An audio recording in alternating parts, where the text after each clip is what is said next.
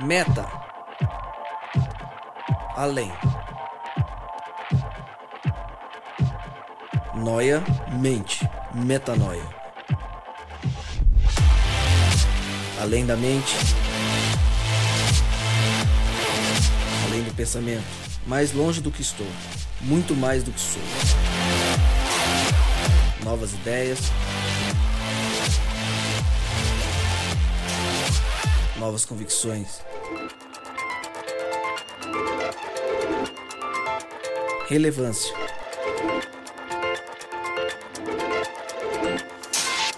Plenitude. A busca pelo ideal.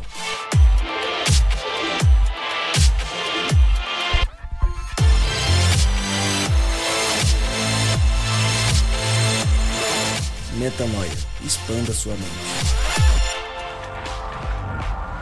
Seja mais uma vez muito bem-vindo a um novo episódio do podcast Metanoia. Está no ar o Metanoia 65 e como eu sempre digo, repito e mais uma vez falo aqui, meu nome é Lucas Vilches e estamos juntos nessa caminhada. Lembrando você que toda terça-feira um novo episódio é lançado e como você já bem sabe, você pode acessar todos os nossos conteúdos direto no nosso site, portal metanoia.com. Ah, inclusive a gente disse há alguns episódios que a gente tinha começado um blog. E realmente a gente começou, publicamos alguns textos. E se você gostou dos primeiros textos, comece a escrever pra gente, pra gente tomar vergonha na cara e voltar a escrever mais. Porque a gente tá escrevendo pouco. Não é não, Rodrigo? Ou é, ou é mentira? É verdade ou é mentira? Você não vai falar? Você tá mudo? Por que, que você tá mudo? Você não quer falar sobre isso? Pipo, Oi. fala sobre isso então você.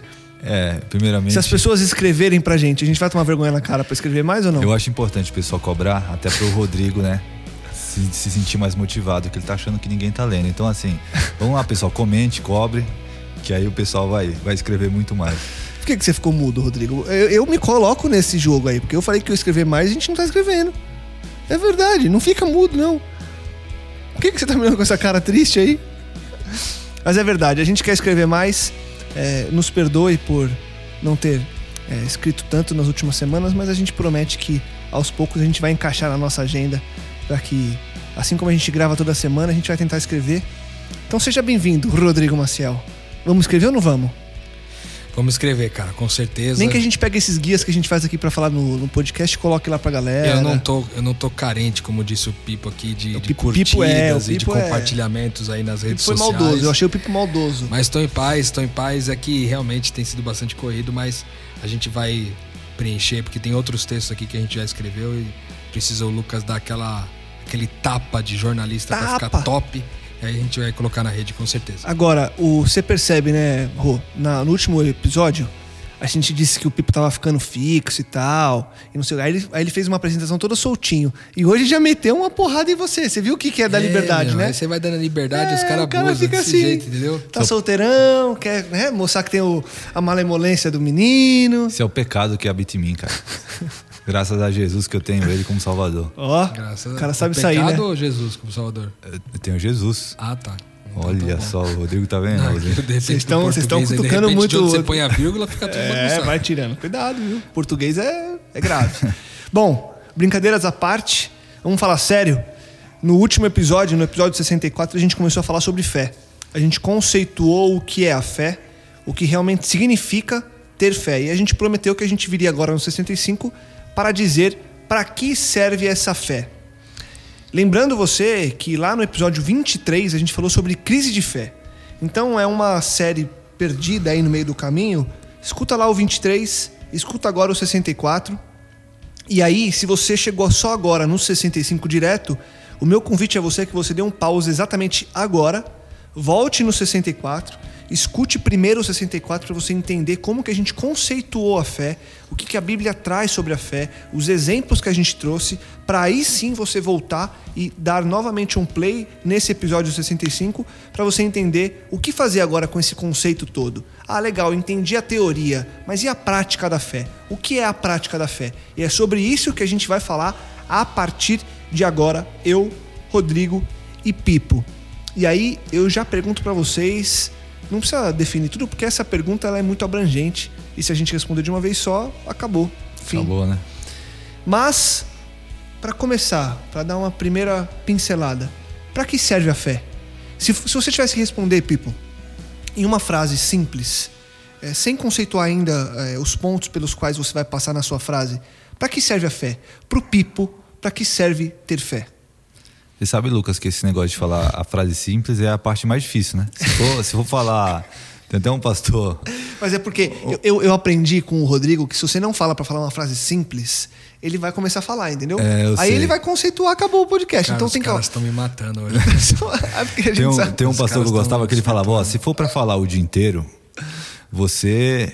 Eu posso começar agora. Se for pra falar quatro horas, me dá, sei lá, uma horinha pra me preparar. Aí ele começa a diminuir, ele chega. Se for pra falar 15 minutos, eu preciso uma semana. Ele fala. Quanto mais. Mas é legal isso. É, enfim.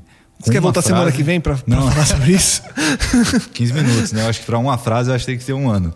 É, a pergunta exatamente para responder objetivamente. Pra que serve a fé pra você? Você, a gente falou no episódio, vou, vou te ajudando, eu vou contextualizar pra você ir pensando Sim. enquanto eu falo. Sim. A gente falou no último episódio que fé é conhecer a Deus. A gente conhece a Deus, aí a gente tem fé porque agora a gente confia em quem a gente conhece. E aí eu pergunto pra você, Pipo. Agora que você conhece a Deus, na sua vida, o que que essa fé faz? Por que que você tem essa fé? O que que na vida do Pipo dia a dia a fé tem como obras? Quais são as obras da fé do Pipo? A fé, ela. Depois que você acredita, esse, esse crescimento da fé e de conhecimento, cada vez mais eu tenho a convicção que ele serve para abençoar os outros. Boa. Acabou a Eu frase. poderia falar, mas é isso. É isso, uma boa frase. Rô, e pra você? Pra que que serve a fé na sua vida hoje? Cara, eu creio sinceramente que a fé é pra gente poder vencer o mundo. Como diz o texto bíblico aqui de 1 João 5, 4, que o que é nascido de Deus vence o mundo e é essa vitória que vence o mundo, a nossa fé. Né? Boa. Eu acho que ela, é pra, ela vence o mundo e quando a gente fala de vencer o mundo, conceituando o que vencer o mundo é, é na verdade, vencer essa nossa é, é, tendência egoísta, como disse o Pipo, abençoar outras pessoas, mas é também vencer crises internas, situações que nós passamos no nosso dia a dia também. É, tem uma série de frutos dessa fé. A fé ela vai gerar uma série de ações. Quando você conheceu a Deus e entendeu agora que você tem que ser algo diferente do que você era antes. O primeiro fruto dessa fé, o primeiro serviço dessa fé, se assim a gente pode falar, é a morte do eu. É você olhar, entender quem Deus é e falar: Poxa, agora para que essa fé seja revelada em mim, eu preciso que o meu eu seja morto. Eu acho que uma excelente evidência não é que o, o eu seja morto, mas é porque eu consiga fazer isso todos os dias. Porque o ponto tá no seguinte: acho que morrer uma vez só para as minhas eh, necessidades, vontades e desejos é até relativamente fácil. Mas morrer todos os dias é um pouco mais complexo. Então, eu creio que sim, é uma evidência de que a nossa fé é genuína, essa morte do eu, mas é uma morte diária, não só uma morte de uma vez. Como agora que eu entendo que vocês trouxeram já esse começo e é, e é fundamental a gente entender esse lance da minha fé para abençoar o próximo, essa fé para vencer o mundo, o que agora vai ser isso no meu dia a dia? Porque, de novo, para ficar bem claro para você que está ouvindo a gente, por isso que eu te disse para você dar um pause e voltar no 64. Então, a partir de agora, a gente crê que você já ouviu o 64. Porque no 64 a gente conceituou muito bem conceituado essa fé. E agora a gente vai só nessa prática direta. E aí eu pergunto para vocês, na prática do dia a dia de vocês, quais são as ações geradas pela fé que vocês têm que mostram que você, Pipo, está vivendo abençoando as pessoas? O que é esse abençoar as pessoas na prática? O que é, é vencer o mundo na prática? Você já disse algumas coisas, Rô, mas o que mais? É, co- como que a sua fé é evidenciada nessas ações práticas do que vocês resumiram que é a fé na prática para vocês? Eu diria de maneira. é, até usando uma passagem que praticamente todo mundo conhece de cor, e que é um- uma passagem sobre o reino de Deus. Eu acho que o reino de Deus ele tem tudo a ver com essa sua pergunta. Quem não escutou, quem não escutou o podcast sobre o reino de Deus, escute que vale muito a pena. passagem diz o seguinte: é no Pai Nosso: Venha a nós o teu reino, seja feita a tua vontade, assim na terra como nos céus. O que eu acredito que a minha fé ela deve trazer, ela deve trazer o céu para a terra. Ao, ao acontecer essa transformação de que eu cada vez, o meu eu e meu egoísmo cada vez diminua e Cristo nasce em mim, o caráter de Cristo seja implantado em mim, é, cada vez mais o que vai acontecer é trazer valores do reino do céu para a terra. Como assim na prática? No céu tem fome? Não tem fome. Então, aqui na terra também não pode ter fome. Eu sou uma pessoa que deve proporcionar que, tipo, ser inconformado. A palavra certa é bastante porque eu gosto também é o inconformismo. Eu acho que quem tem fé nesse crescimento de fé tem que estar inconformado quando as coisas aqui na terra não andam de acordo com os valores do céu.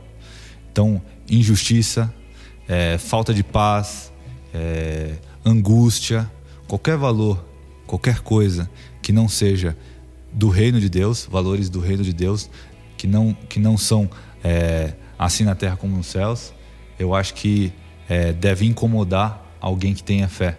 Esse, acho que o inconformismo com a, com, com a realidade na terra, aqui, deve ser um fruto já imediato de alguém que foi transformado por Jesus. Eu gostei muito do que o Pipo falou, porque tem esse viés da, do inconformismo. Se você não, não ouviu o podcast sobre inconformismo, nós gravamos um sobre ele. É importante a gente só lembrar que há uma diferença entre insatisfação e inconformismo. O insatisfeito é o cara que reclama e apenas reclama uhum. e, e, não muda nada. Ele está insatisfeito com a situação. E ainda mais ele... diferenciação ainda maior com intolerância também, né? É, então é legal assistir o podcast que o pessoal dá uma pincelada sobre Exatamente, isso. Exatamente, que fizemos é. também uma série isso. sobre intolerância. Então, há uma diferença entre intolerância, de insatisfação, Isso. e o que nós estamos falando aqui é de inconformismo que leva a gente a atuar, pelo menos no que está ao nosso alcance, a atuar em favor de erradicar. Pô, não, não pode ter fome num bairro onde eu moro, não pode ter bairro na, não pode ter fome na, na igreja onde eu frequento, não pode ter e coisas desse tipo, né? O lugar onde eu estou, a justiça do reino de Deus estar lá, né? Eu acho que tem isso e, e isso passa por mim, né? Muito legal.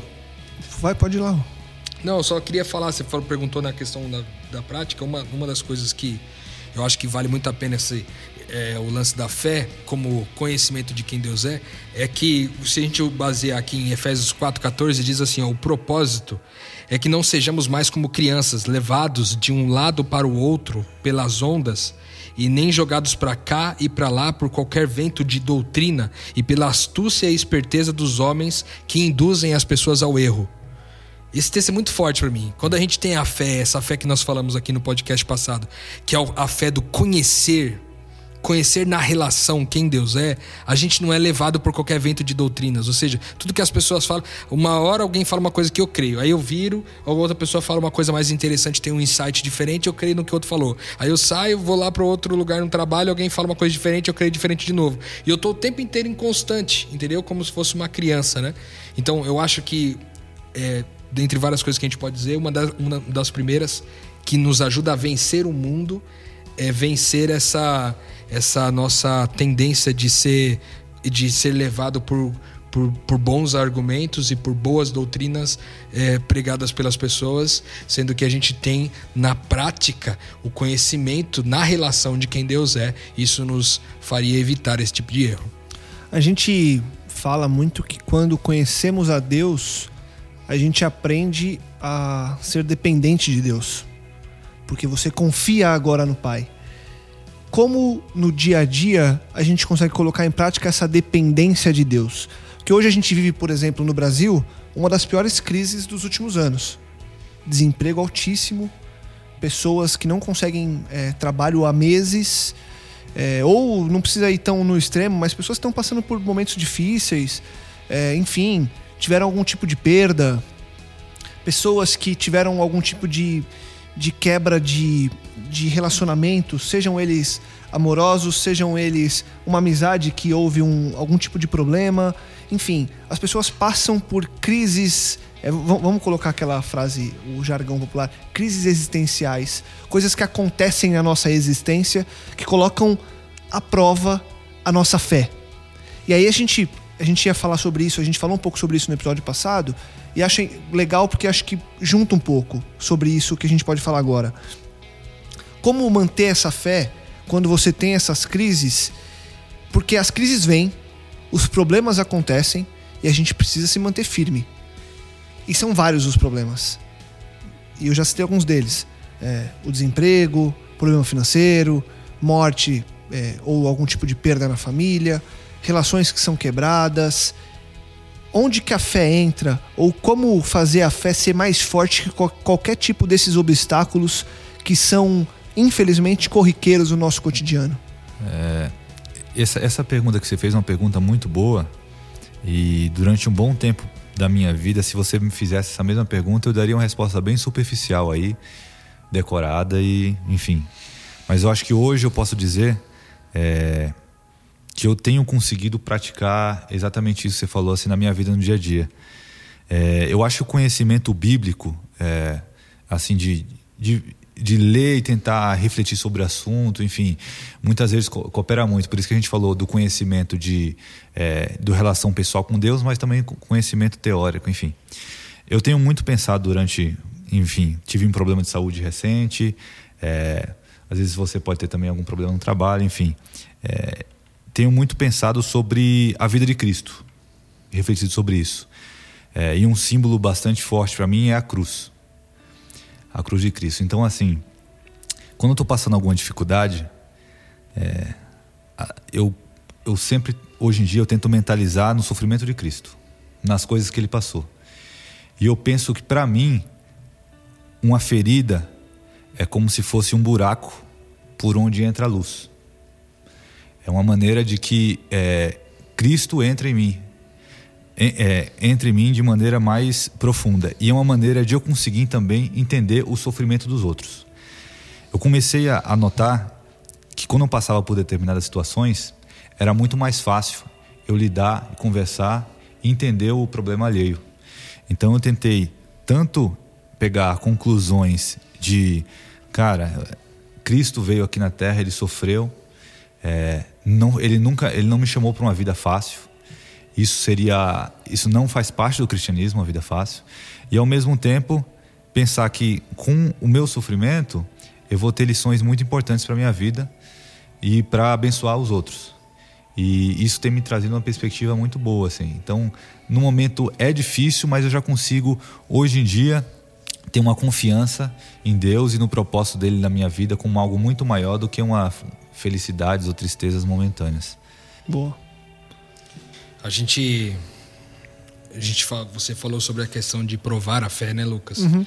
E eu gosto muito de de me lembrar a respeito de um. Eu trabalhei na indústria automotiva por alguns anos e eu gosto de me lembrar bastante de um exemplo de um teste que é feito na indústria automobilística, muitos de vocês devem conhecer, é um, é um teste chamado crash test. Ele é, um, ele é um teste que verifica o impacto e o quanto o veículo é capaz de suportar um determinado impacto é, a uma determinada velocidade e tal.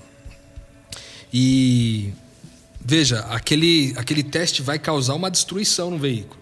Uhum. Mas ele é necessário para provar se o, se o veículo é seguro ou não, percebe? Então eu acho que essas provas, como o Pipo disse, usou aqui a figura da ferida por onde a luz entra. Eu creio que é, essas dificuldades do dia a dia, né, são é, de alguma forma são úteis demais para a gente provar que a nossa fé é genuína. Né, que a nossa fé não está baseada é, em ventos de doutrinas, como a gente leu no texto passado, mas que a nossa fé está baseada num, numa relação com alguém e não com quem. Não está baseada numa teoria de alguém, mas está na, é, na pessoa do Cristo, né? Então isso é muito legal. Quando a gente fala de fé, eu também acho que a fé é para a gente se tornar um pouco impermeável a essas intempéries. Né? A gente sofre o dano, mas a gente consegue lidar com o dano porque a gente sabe que não há nada que seja temporal que possa sobrepor sobre aquilo que é eterno. Quando a gente conhece a Deus, a gente é, se vê numa condição de eternidade. Eu me vejo como um ser humano vivendo uma experiência, um, como um ser espiritual vivendo uma experiência humana. Então, isso me ajuda a passar, né? Então, a certeza de como as coisas terminam também me ajuda a passar por aquilo que eu não conheço. Uhum. Entende? Então eu acho que isso é também uma das funções da fé na prática, né? A gente está tratando aqui sobre questões mais existenciais, é, mas é, a gente vai ter a oportunidade de falar sobre outras coisas é, da fé prática que beneficia as outras pessoas também. Quando a gente fala de fé, a prática da fé, alguns textos vêm à mente. E aí, lendo aqui o que a gente tem de script para hoje, me veio aqui à cabeça o texto de Mateus 17, 20, em que Cristo diz que. Ele, o texto está assim escrito, né? Cristo respondeu: Porque a fé de, que vocês têm é pequena. Eu lhes asseguro que, se vocês tiverem fé do tamanho de um grão de mostarda, poderão dizer a este monte: Vá daqui para lá e ele irá. Nada lhe será impossível. E é comum a gente ouvir falar sobre a fé que move montanhas, né? Virou também um jargão. Então você fala, poxa, eu queria ter uma fé que move montanhas. O que Cristo queria dizer aqui quando ele disse que se você tivesse uma fé pequena, mas não, não pelo tamanho da fé, mas se você tivesse fé, você seria capaz de mover montanhas. O que é esse mover montanhas? Porque isso é uma prática. Que prática é essa que Cristo trouxe para que a gente olhasse e falasse: Uou, eu quero essa fé, eu quero entender, eu quero conhecer Deus a um ponto que eu vou mover montanhas. O que é esse mover montanhas? O que é esse impossível que torna-se possível quando eu conheço a Deus? Eu acho que uma grande figura que eu gosto muito a respeito desse, desse texto bíblico é quando a gente pensa que remover montanhas é remover obstáculos. E não obstáculos da minha própria vida tão somente, mas principalmente obstáculo da vida de outras pessoas. Porque quando alguém tem fome, ela tem um obstáculo. E se, como o Pipo disse, a gente traz os valores do céu, do reino de Deus, para a terra naquele momento onde alguém está com fome, esse obstáculo foi vencido, entende? Uhum. Quando eu estou é, numa situação é, onde é, todas as pessoas foram chamadas para um determinado almoço, é, e, e eu dou o lugar e fico por último, né? Desde que todas as pessoas se sirvam, correndo o risco de não sobrar para mim no final, porque isso também acontece, né? Infelizmente a gente tinha, é, a gente a gente já teve na minha época de criança era assim. Minha mãe, é, ela serviu o alimento e todo mundo só podia comer quando todo mundo estava servido, entendeu? Se tivesse alguém que não foi servido, a gente não iniciava a refeição. Hoje em dia isso se perdeu um pouco, né? É, então há o risco de você não ficar, não sobrar sobremesa para você, ou não sobrar a, a mistura para você. Talvez você fique só com arroz e com feijão. Mas a fé é para te conectar com isso, para vencer esse obstáculo, sabe? Do seu próprio eu, de ser o beneficiado, de ter o direito é, como um, ter algo como direito meu, propriamente meu. Não, a gente pode abrir mão do que é propriamente meu para ser propriamente do outro. Né? Uhum. Então eu acho que esse mover montanhas tem muito a ver com a gente mover o obstáculo da vida das pessoas. Quando eu sento para conversar com alguém e essa pessoa está vivendo um momento de crise interna, talvez uma crise existencial, uma crise no casamento, e através do conhecimento de Deus, através do conhecimento de quem Deus é, conectado através de nós ali naquele momento, naquela relação de um, de um papo de um X1, você vê que a, a, aquela montanha que estava fazendo com que a pessoa não avançasse na vida foi movida do lugar e agora ela pode avançar, entende? Então eu acho que essa, esse movimento das montanhas, essa figura faz muito sentido para mim, né? que é limpar os obstáculos das pessoas para que elas possam ver Deus. Esse é o, o ponto mais importante para mim nesse texto aí. É isso que o Rodrigo falou é bem legal e ficou bem evidente que o ponto dele é tem muita gente que olha essa passagem e pensa assim, pô, eu vou ter fé, vou mover montanhas, então assim, é tipo. Não eu... tem limite para mim, né, mano? Não, não tem limite para mim e eu vou fazer várias coisas para me beneficiar. É uma super capa, né, que você põe não, aqui. É. Então, assim, eu vou me beneficiar. Capa do herói. O chefe chato, sai daqui, já eles desaparecem, some. Não vai ter chefe chato não na minha tem, vida. Não tem, Aí é, o, cara, o cara no trânsito tá fazendo barbeiragem na minha frente, pum, some também. Vai, vai parar em cima daquele prédio, ele nunca mais vai sair. Entendeu? É, é nessa pegada. Mas não é isso, você trouxe para uma perspectiva diferente. Eu acho também esse mover montanhas, eu acho que a passagem pode ser interpretada de várias maneiras. É, eu acho que a fé de um grão de mostarda ela pode transformar você de um jeito que seu impacto na sociedade ele move montanhas. Você entendeu? Então, assim, é, o Lucas, o Rodrigo, transformados pela, por essa relação genuína com Deus, eles movem montanhas, eles movem muito mais que montanhas. Eles movem uma sociedade, eles modificam a sociedade. Você pensa assim, os discípulos de Jesus eram poucos. Hoje em dia, a gente tem milhões de vezes mais cristãos do que os discípulos. Mas o impacto que eles trouxeram para a sociedade talvez foi maior do que o nosso. É, e o que eles tinham de especial? Santidade. Você entendeu? Eles não tinham, eh, não eram bons em marketing, não tinham estudos avançados, eles não tinham é, um canal de TV para mostrar lá como que é, não tinha WhatsApp, não tinha Facebook, não tinha nada disso. E eles faziam muito mais do que a gente fazia. Fazia muito mais. Então, assim, essa fé do tamanho do grão de mostarda, ela pode ser a. Se eu, Jesus falando assim, cara, se vocês tiverem Jesus dentro de vocês, se vocês acreditarem em mim e acreditarem até no que a gente falou no podcast passado, que eu tenho poder para mudar você, vocês podem mudar a sociedade, mudar o mundo. A fé que move montanhas, então, ela não acontece porque a gente, sociedade, busca a fé pela perspectiva errada? Com certeza. Eu não tenho dúvida disso. Porque a gente, na verdade, a gente, a gente busca a fé para mover montanhas, mas para mover montanhas em meu favor. As nossas, né? As minhas montanhas. E é essa a grande diferença que nós falamos sobre o indicador no podcast passado, se você está vivendo a fé genuína ou não.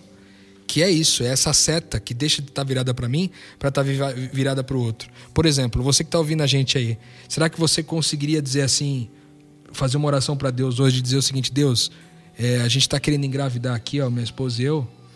E é o seguinte, se tiver que mandar algum algum filho com algum tipo de deficiência, aí manda para minha casa porque eu sei lidar com isso. Será que a gente conseguiria fazer essa oração? Será que nesse momento de crise econômica do nosso país, será que a gente conseguiria é, ou fazer uma oração para Deus agora e dizer assim: Deus, é o seguinte, Vai ter um corte lá na empresa lá, eu sei que 30% das pessoas vão ser demitidas. No que depender de mim, pode me pôr na lista. Pode me despedir, deixa meus irmãos ficarem lá porque eu tenho fé para lidar com isso. Então, certamente a fé tem essa conotação prática de não somente esperar que as coisas aconteçam e, e ter fé para lidar com aquilo, mas também nos colocar à disposição para ficar com dano, com prejuízo, sabendo que isso não vai ferir o nosso homem espiritual que está sempre de pé. Como diria a letra do, do Jefferson Pilar, só finalizando, né? Mesmo que eu morra aqui, amanhã vou acordar. É isso aí. Mas aí, depois disso, e isso é interessante porque essa música ela é maravilhosa e esse texto ele faz muito sentido. Muitos que estão ouvindo a gente agora vão falar assim: "Poxa, mas eu não sei se eu tenho toda essa fé eu não sei se eu consigo fazer tudo isso que o Rodrigo trouxe. Isso é fruto de uma caminhada, Rô? E aí muita gente vai falar, poxa, eu preciso conhecer mais. É isso, eu preciso conhecer mais. Esse é o caminho? Ou qual seria então o caminho para que realmente eu tivesse a fé necessária para me comprometer com pequenas decisões da minha vida ou com grandes decisões a ponto de falar, poxa, se é para ter alguém desempregado que seja eu, se é para ter alguém é, com problemas que seja eu. Como chegar até lá? É muito conhecimento? Enfim, qual que é o caminho para chegar até, até essa fé? Então, pode ah, nesse momento haver um equívoco aí na sua interpretação, você que está ouvindo a gente, e pensar assim: ah, cara, se é fé, então é nessa pegada aí. Então é o seguinte, cara, eu não conheço Deus o suficiente para que a fé minha fé seja desse tamanho ao ponto de eu fazer uma oração desse tipo, pedindo para que Deus me envie é, uma, uma, uma, criança com deficiência para que eu cuide, ou para o desemprego, coisa do tipo. Mas eu quero dizer para você que não é pela quantidade de coisas que você conhece. Existem diversas pessoas que conhecem muito da Bíblia. Existem inclusive ateus que conhecem muito da Bíblia, que são estudiosos da religião e conhecem perfeitamente, muito mais do que você até, a Bíblia. Mas qual é a diferença dele, que conhece muito da Bíblia, para você, que entendeu o que o reino de Deus é, porque você se compromete com aquilo que você conheceu. Então não tem a ver com quanto você conhece, mas o quanto você se compromete com aquilo pouco que você conheceu, entendeu? Que todos nós aqui dessa mesa conhecemos pouco também. Mas o quanto nós nos comprometemos com isso, esse é o grande ponto. Eu acho que essa é a chave. Né? Se a gente se compromete com. Se eu entendi o que a graça de Deus é, então eu vou me comprometer com essa questão da graça.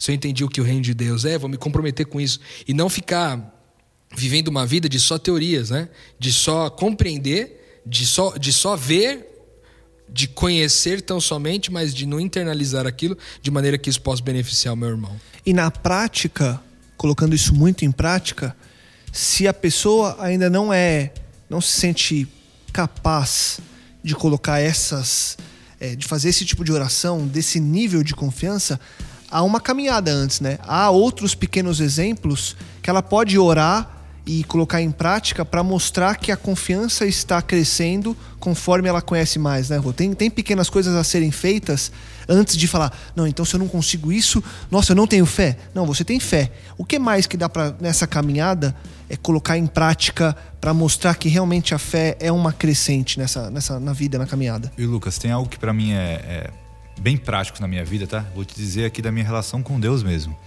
É, alguns textos bíblicos eles me levam é, a essa conclusão que eu também experiencio na, na, na prática, né? Tem aquele texto que fala: é, Portanto, eu digo, os muitos pecados dela lhe foram perdoados, pois ela amou muito. Mas aquele a, a quem pouco foi perdoado, pouco ama. O que eu entendo é: aquela pessoa que ela tem uma compreensão do amor de Deus, do tanto que ele perdoou, ela muito ama. Não é que Deus escolhe amar mais alguns, então essa pessoa vai muito amar. Mas a compreensão do amor de Deus. Tem outra passagem que fala é, em 2 Coríntios é, 5,14: fala, pois o amor de Cristo nos constrange. E para mim, Paulo, funciona mais, mais ou menos assim.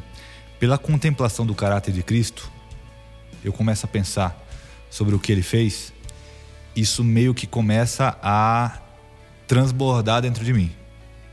É, e das vezes que isso aconteceu da maneira. É, aconteceu comigo, não foi algo que tipo, ah, agora eu vou me esforçar muito e isso vai acontecer. Não, não foi. Das vezes que eu me esforcei muito, não deu nada certo. O que mais acontece é quando eu contemplo a Cristo, o caráter dele, na prática mesmo, nas atitudes, como ele, como ele fazia, isso de certa forma produz. Eu vou dar um exemplo até bem prático, outro exemplo é, também bem prático sobre esse assunto. Por exemplo, vamos falar sobre graça. Jesus, a graça de Jesus, ela, ela não é merecida por ninguém, certo? Assim, às vezes quando a gente vai ajudar alguém, a gente pensa, cara, eu não vou ajudar tal pessoa porque ela não merece, ela não faz por querer, ele não, ele tá assim nessa situação porque ele não trabalhou o que deveria, eu ralei lá, eu estudei, eu fiz não sei o que lá, eu fui lá, e esse cara não fez, então ele tem que se lascar mesmo. Quem ralou mais que Jesus nesse sentido, então? Quem que fez as coisas mais corretas que Jesus? Ninguém, certo? E ele, na sua perfeição, ele nos ofereceu a graça dele, totalmente merecida.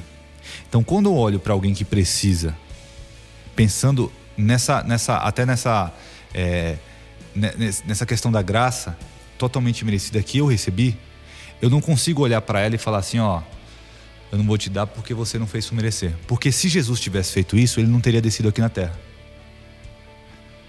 Porque ninguém mereceu. Então, ao contemplar o caráter dele, ao, ao contemplar esse amor que constrange, ao me sentir muito amado, eu consigo amar. Então, eu diria na prática, é, na minha opinião, a melhor maneira de, de mudar isso, é, de, de, de focar mais no outro, é contemplar a Cristo, ler e refletir sobre o que Ele fez, sobre ele, o que Ele fez por você. Que na prática isso para mim é, me ajuda muito, me constrange, me emociona. Quantas vezes aqui até nesse podcast a gente está falando a gente começa a chorar aqui e isso meio que muda a minha mentalidade. Enfim, contemplar o amor de Cristo, eu diria isso. Eu acho que é um passo intermediário nesse, nesse sentido aí, Lucas, também Vamos supor, você que não, não, você que tem dificuldade de lidar com essa questão, por exemplo, do desemprego. Você fala, não, cara, eu não tenho fé suficiente para pedir para Deus me mandar embora é, e deixar outros caras lá. Eu não, eu não tenho fé suficiente porque eu tenho contas para pagar, eu tenho responsabilidades, eu tenho minha família, não, não, não tenho como fazer isso. De repente, você está vivendo uma situação no seu trabalho aí, onde você está com conflito com o seu chefe, o ambiente de trabalho está ruim pra caramba. Então, ao invés de reclamar e de dizer que a vida não está funcionando, que o que é que está acontecendo, que você não está entendendo o propósito de Deus na sua vida, etc., começa a se perguntar e começa a orar, pedir para Deus, dizer: Deus, ok, eu tô aqui no meio desse turbilhão, mas o que é para eu fazer aqui? Quem que é para eu salvar? Quem que é para eu revelar quem que o Senhor é através da minha vida? Como que eu posso é, trazer é, você, é, a sua glória para esse lugar? Se você está numa enchente, é, de repente, cara, você pegou uma enchente e vai estragar seu carro, vai bagunçar um pouco a tua, a tua vida aí. Mas, cara, é se perguntar, cara, eu tô nessa enchente aqui, e agora o que, que é para eu fazer? Ô Deus, o que, que é para eu fazer agora enquanto eu tô na enchente? Você está dentro de uma gaiola e fala, Deus, o que é para eu fazer enquanto nessa gaiola aqui? É para eu, eu salvar o outro passarinho? É para eu libertar ele primeiro? O que, que é? Eu acho que esse é um grande exercício, já de cara. O segundo exercício, eu acho que é uma, uma reflexão que você pode fazer, você que está ouvindo a gente, cara, de verdade. É, é, é realmente refletir se a, a, sua fé, aquilo que você entende por fé, realmente faz sentido, se realmente ela é re relevante, cara. Sabe? Porque eu acho que às vezes a gente não se questiona isso também. Será que o que eu conheço de Deus tem mudado a vida de alguém, cara? Ou será que eu, o que eu conheço de Deus é realmente limitado ao serviço religioso do final de semana? Uhum. Então, é, para alcançar essa fé, não existe outra é, maneira. É relacionamento com Deus, é relacionamento com Cristo. Né? Você se relaciona com Deus e você vai conhecendo quem Deus é, vai conhecendo quem você é e vai tendo uma convicção cada vez mais inabalável é, de, de que você é um ser espiritual vivendo essa experiência humana. Então, cara, de verdade, nada que é temporal pode te atrapalhar. Então, cara, se você tem acompanhado os podcasts com a gente desde o começo, que a gente tem falado muito aqui é que nós somos seres espirituais vivendo uma experiência humana. Então, em nome de Jesus, cara, Peça para Deus para que, ele, que ele te cure dessa idolatria, entendeu? Porque você está pensando que o seu maior inimigo talvez seja o diabo, mas talvez o seu maior inimigo seja você mesmo. Seja o amor que você tem para com você mesmo. O quanto as suas necessidades, suas vontades, seus desejos são importantes para você, ao ponto de você querer que os outros se prejudiquem ao seu despeito.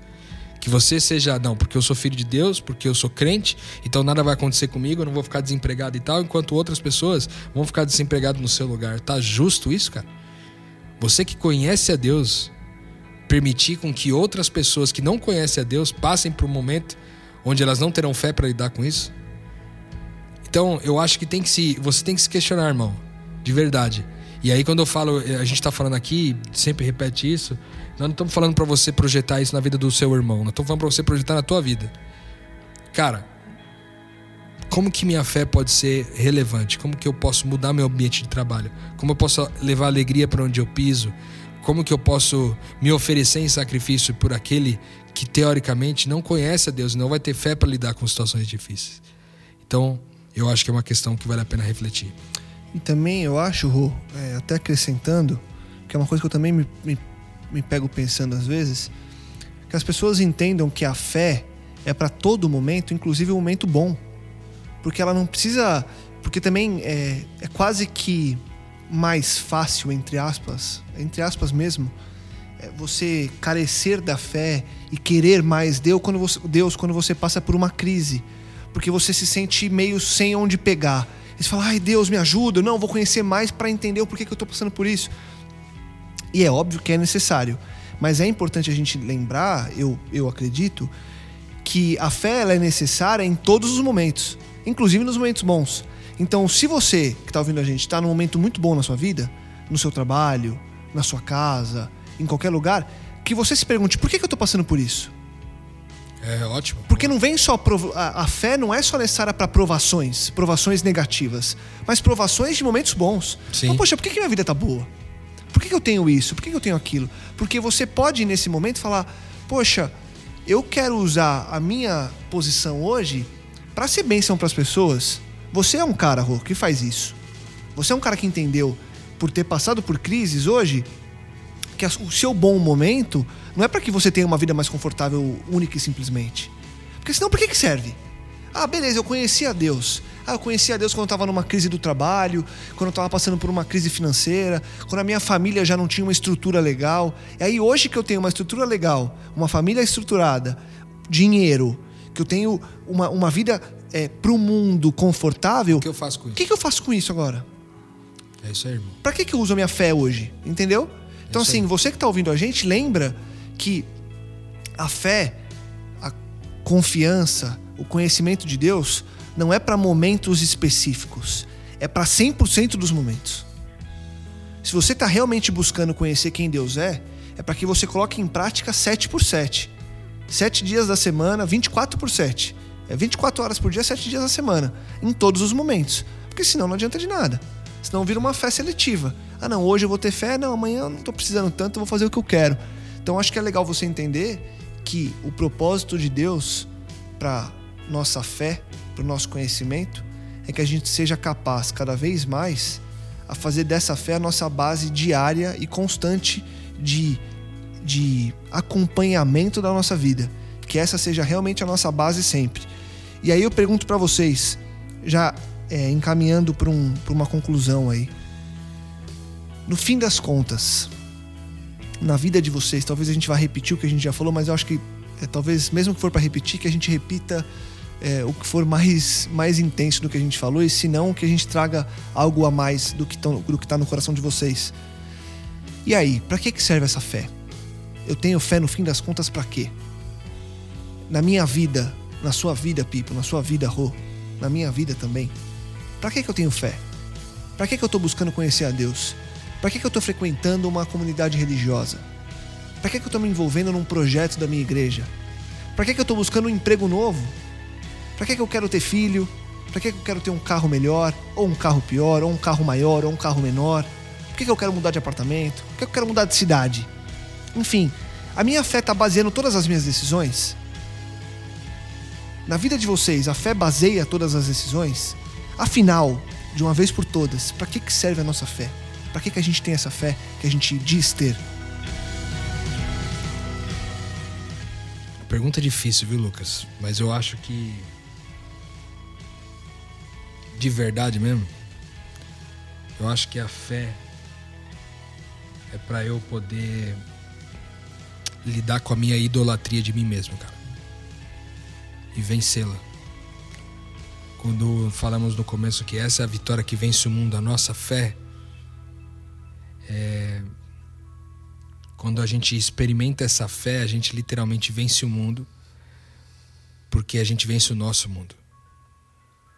Que era importante para mim, que era o benefício para mim, agora é nosso. É para nós, é para a família. Então, eu acho sinceramente que se a fé não for para isso, para que seja menos de mim e mais de Cristo todos os dias, e que meu, meu irmão no final seja beneficiado com isso, então eu não quero ter essa fé. Eu tenho orado para Deus nesse sentido, sabe? Sinceramente, eu tava conversando com, com o Lucas aqui com, e com o Pipo antes de começar. Eu passei esse final de semana é, em alguns dias de descanso ali com a minha esposa na praia. E eu tive vários momentos especiais com Deus ali. E, e eu acostumei a no, nas minhas orações com Deus, eu sempre trazer no começo da oração é, falar um pouco com Deus sobre quem Ele é, sobre quanto eu conheci de quem Ele é, para que eu pudesse depois entrar nas questões de pedir e de agradecer na ciência completa, na plenitude do conhecimento do que eu já aprendi sobre Ele. E o fato é que eu tinha alguns. Eu comecei por diversas vezes orações nesse final de semana é, com desejos de pedir algo em específico para Deus para beneficiar a mim, sabe? Coisas que eu queria para mim. E não há nada de mal nisso. Mas o fato é que quando eu comecei a, a falar e lembrar o meu coração de quem Deus é e falar: Deus, eu tô aqui diante de ti, eu sei que o Senhor foi o Deus criador de todas as coisas, eu sei que o Senhor libertou o povo do Egito, eu sei que o Senhor levantou Jesus para nos dar uma referência de quem nós somos. E eu fui falando a respeito de quem Deus é, cara. Quando eu terminei e eu tava com meu pedido na mão, eu meio que, na hora de estender o pedido para Deus assim, eu falei: Ô Deus, Deus, eu tenho um, tinha um negócio para falar com você aqui, mas esquece aí. Porque no fim, cara, eu acho que a fé nos leva a pensar literalmente menos em nós, não menos de nós. Muito pelo contrário, a gente, a gente se conhece como filhos de Deus e vê o valor que nós temos nessa família. Mas pensar menos em nós, entende? E aí a minha oração passou, ao invés de ser Deus, me abençoa com determinada coisa, é, passou a ser Deus, me faça uma bênção, né? Que o meu carro seja utilizado para dar carona para quem não tem, que que a minha casa seja utilizada para receber quem não tem lugar para ficar, que o meu recurso, o recurso que o Senhor depositou na minha conta, que seja utilizado para repartir com aquele que precisa e que talvez não tenha fé para lidar com aquilo, que é, a minha oportunidade de viajar, de ir para um outro lugar, que não seja uma, um, uma viagem para apenas eu gastar comigo mesmo, sabe? Tipo, meu bel prazer, mas que eu possa ter oportunidade de me relacionar com pessoas que estão precisando de um filho de Deus nesse processo. Tem um texto de Romanos 8, 19 que para mim, cara, fecha com, com chave de ouro, sabe? Essa do que é para mim isso. Diz assim, ó, a natureza criada aguarda com grande expectativa que os filhos de Deus sejam revelados, pois ela foi submetida à inutilidade não pela sua própria escolha, mas por causa da vontade daquele que a sujeitou na esperança de que a própria natureza criada será libertada da escravidão da decadência em que se encontra, recebendo a gloriosa liberdade dos filhos de Deus. A natureza geme, cara, espera que nós, os filhos de Deus, sejamos revelados. E nós só seremos revelados e conhecidos como filhos de Deus nesse mundo quando a gente abrir mão de nós mesmos para beneficiar outras pessoas. Enquanto a nossa fé não servir para isso, para beneficiar essa natureza que geme à espera de nós, os seus os filhos de Deus, cara, é, de nada valerá a nossa fé, entende? Eu fiz uma oração nesse uma oração que está sendo cada vez mais comum para mim, mas fiz de novo esse final de semana dizendo para Deus o seguinte: Deus, eu só quero permanecer vivo nesse mundo aqui se eu for útil para alguma coisa. Se eu, for, se eu for útil no seu reino, se eu for útil na implantação da sua vontade aqui e agora, se não for para eu ser útil, se em algum momento eu me desfocar e me perder em relação a isso, por favor me leve embora. Que eu não quero passar um, um minuto sequer nessa terra sem a consciência de que eu posso beneficiar alguém, cara. E essa tem sido a minha oração. E eu acho que se a natureza geme à espera de que os filhos de Deus se revelam, há em nós uma responsabilidade. E eu faço parte dessa responsabilidade porque eu conheci a Deus. Então não posso guardar isso para mim, que essa é a minha oração hoje, que eu possa de fato revelar quem Deus é através da minha fé e que minha fé seja útil para outras pessoas, para que elas possam ver Deus e se beneficiar dessa consciência de família, tal como eu me beneficiei. E aí, Pipo?